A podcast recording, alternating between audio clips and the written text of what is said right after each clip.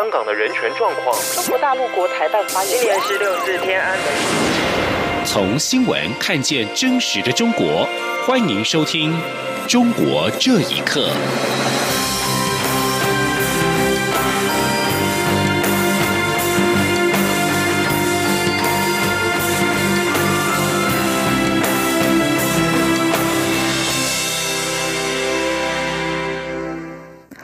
各位好，欢迎收听《中国这一刻》。香港战中案参与者遭到判刑。我陆委会副主委邱垂正今天表示，战中案赵英与北京毫无诚信，没有兑现香港普选承诺，港人因此起身争取民主普选的和平抗争行动。但是参与者却遭到刑事判决，陆委会对此要再度表达遗憾之意，并认为此事凸显了中共主导的一国两制毫无保障可言。记者汪兆坤报道。陆委会副主委邱垂正在例行记者会上表示，港人追求自由、民主、法治、人权等核心价值，是香港珍贵的优势资产，更是经济社会的前进动能。执政者应正面看待其时代意义，尊重并保障人民政治权利。邱垂正强调，执政者如果一味担忧畏惧，甚至以刑罚贺阻，片面否定公民不服从基本权利。不但无法弥补政治体制的缺陷，更将错失改善自身制度的良机。邱垂正说：“我们还是要再次呼吁有关的方面，应该要信守基本法对香港一国两制、港人治港、高度自治的承诺，这才是维系香港繁荣发展的根本之道。”此外，关于台湾人力银行业者刊登中国职缺一事，邱垂正表示。这样的行为是否违反两岸条例等相关规定，已移请劳动部进一步了解及查处。针对中国大陆可能基于政治目的，利用补贴企业方式影响我方选举，或违法介入台湾媒体的经营一事，邱垂正指出，政府各相关部门已在密切关注、积极查处、严加防范。中央广播电台记者王兆坤台北采访报道。针对香港战中案参与者遭到判刑，中华亚太精英交流协会今天举行座谈会，探讨“一国两制”的困局。新国策台湾智库咨询委员董立文表示，“一国两制”存在欺骗、强制、从属三种特性，已经可以确定中共的政治承诺无效，而且不准讨论任何可行方案。更重要的是，“一国两制”台湾方案让台湾变成地方政府，中华民国将因此被消灭。台湾智库咨询委员赖怡中表示，面对战中人士遭判刑及香港一国两制问题，台湾要特别注意一国两制台湾方案在台湾出现和平论、有利论的严重情况。另外，也要加强内部团结，以确保台湾的自由民主。路透社报道称，有美国官员透露，法国一艘巡防舰“不月号”本月六号通过台湾海峡，并在通过海峡时曾遭中国军方尾随。英国《每日快报》网站今天分析，华府乐见盟友进行这场罕见的航行，但北京可能会被激怒，美中紧张局势爆发。报道将法舰通过台海视为南海议题的一环，指法国军舰通过靠近中国的国际水域，显示美国盟友主张拥有航行自由。也有人认为，包括日本和澳洲等美国的其他盟友将会跟进。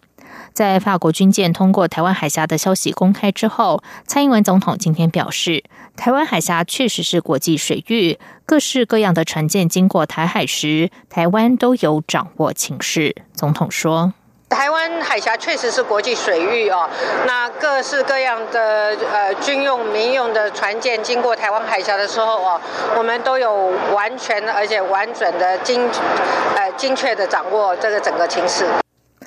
国防部发言人陈忠吉也说，军方不对过程和细节评论，但强调军方对台湾周边的海空域情况都会运用联合勤监侦的方式，将以掌握和应处。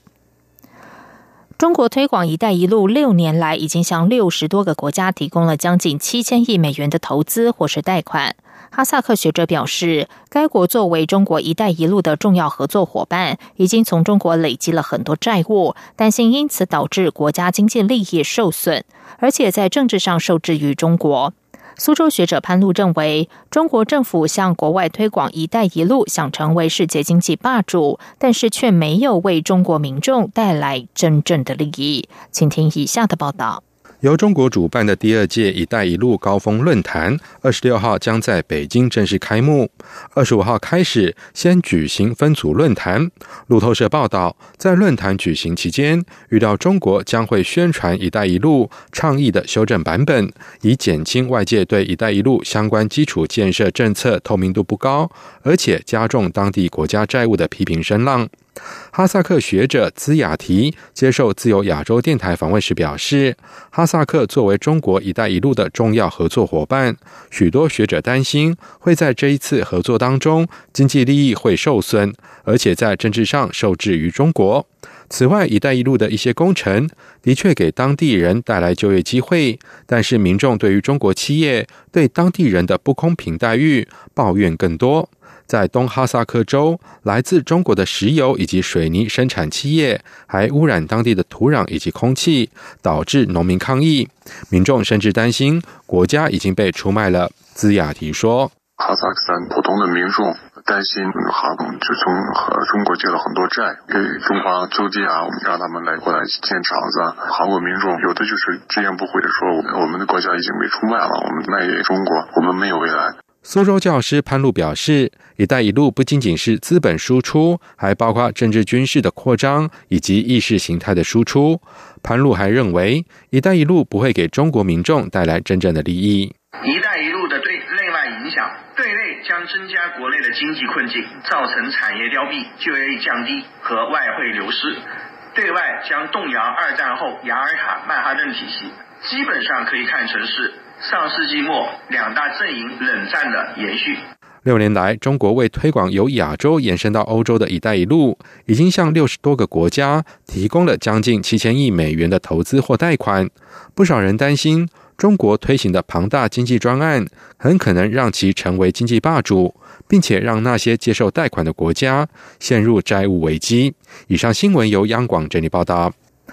国际特赦组织今天表示，该组织的香港分会遭到来自与中国政府有关的骇客发动的网络攻击。在这则消息发布之际，北京正加大力度，令人更关切香港的自由遭到限缩，而西方国家则是担忧中国可能主控全球通讯网络。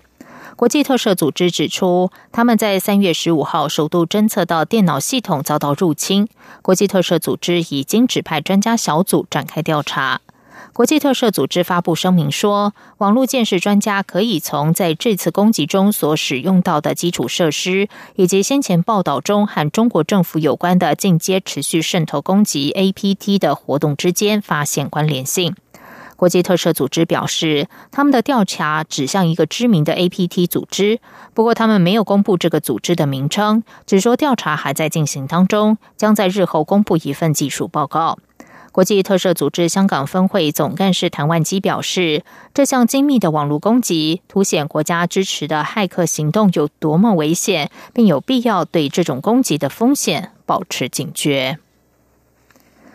六四事件民运人士张健传出十五号返回巴黎的班机上突发疾病，经抢救无效死亡。海外民运人士对此感到震惊和哀痛。张健曾经参与八九学运，六四事件发生时被解放军连开三枪，卡在左大腿骨的子弹，直到两千零八年才取出。对此，张健曾经表示自己就是中共六四屠杀的活见证。请听以下的报道：中国艺人士韩荣利二十三号发推文表示，流亡法国多年的六四事件民运人士张健。在从曼谷返回巴黎的航班上面突发疾病，经抢救无效死亡。旅居德国的中国裔作家廖义武二十三号在推特上面发消息说，张健的病因是肝腹水导致昏迷。当时他正在返回巴黎的飞机上，之后紧急降落在一个德国的城市，送医抢救之后，仍宣告不治，享年四十八岁。张健突然在六四三十周年前夕去世的消息，震惊了海外的民运圈。对于张健的病逝，六四事件学生领袖王丹在脸书上面发文表示震惊和悲哀。旅美中国政治学者王军涛接受自由亚洲电台访问时，则是表示，他对失去一位朋友感到悲痛。王军涛说：“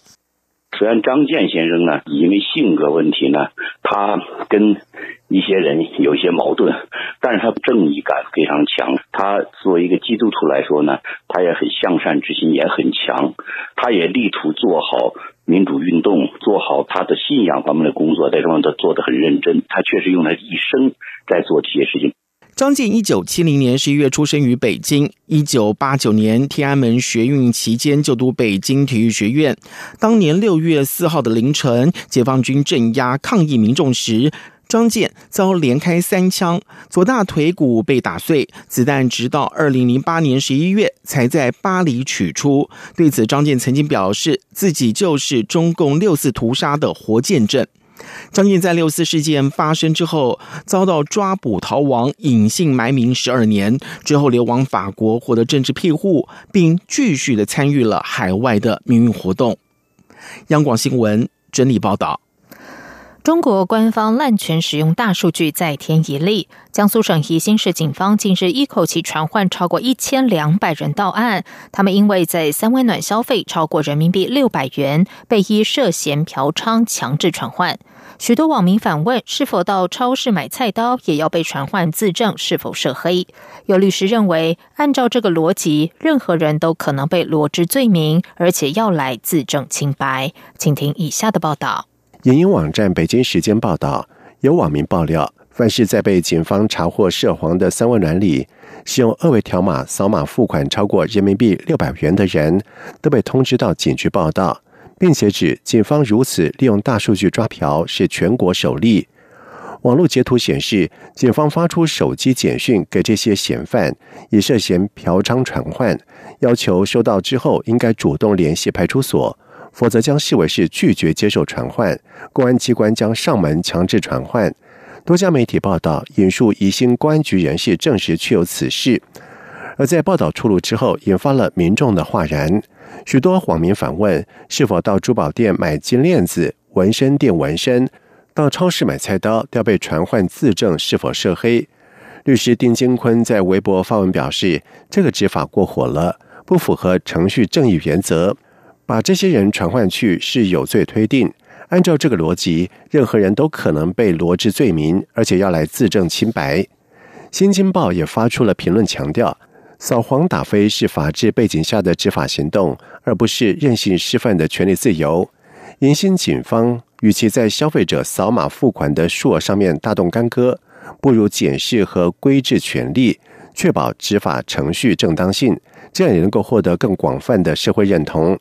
在面对质疑声浪，宜兴公安局官方微博通报改口表示，在今年一月，宜兴警方捣毁一个组织卖淫犯罪集团，警方依法对涉嫌参与卖淫嫖娼的违法人员进行传唤讯问。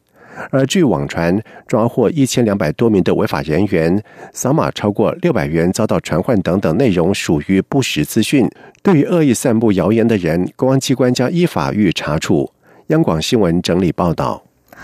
中国江苏响水化工厂大爆炸一个多月之后，又有内蒙古的化工厂二十四号凌晨发生爆燃，目前已经导致四人死亡、三人重伤以及三十多人轻伤。涉事的东兴化工有限责任公司是乌兰察布市卓资县内最大的工业项目，三年前曾因为非法倾倒含汞危险废物被行政处罚。新华社报道，这起事故发生在二十四号凌晨两点五十五分多，事故原因还在调查。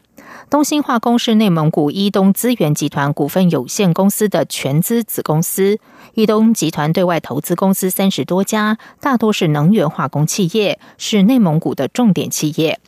近期大陆化工厂频频发生事故。四月一号，安徽马鞍山一家化工厂发生爆炸；三月三十一号，江苏昆山市一间金属工厂发生爆燃，造成七死五伤；而三月二十五号，山东烟台招远金恒化工化工公司发生爆炸，一人死亡，四人受伤；三月二十一号，江苏盐城市响水县的化工厂爆炸，造成至少七十八人死亡，六百一十七人受伤。以上中国这一刻，谢谢收听。这里是中央广播电台台湾之音。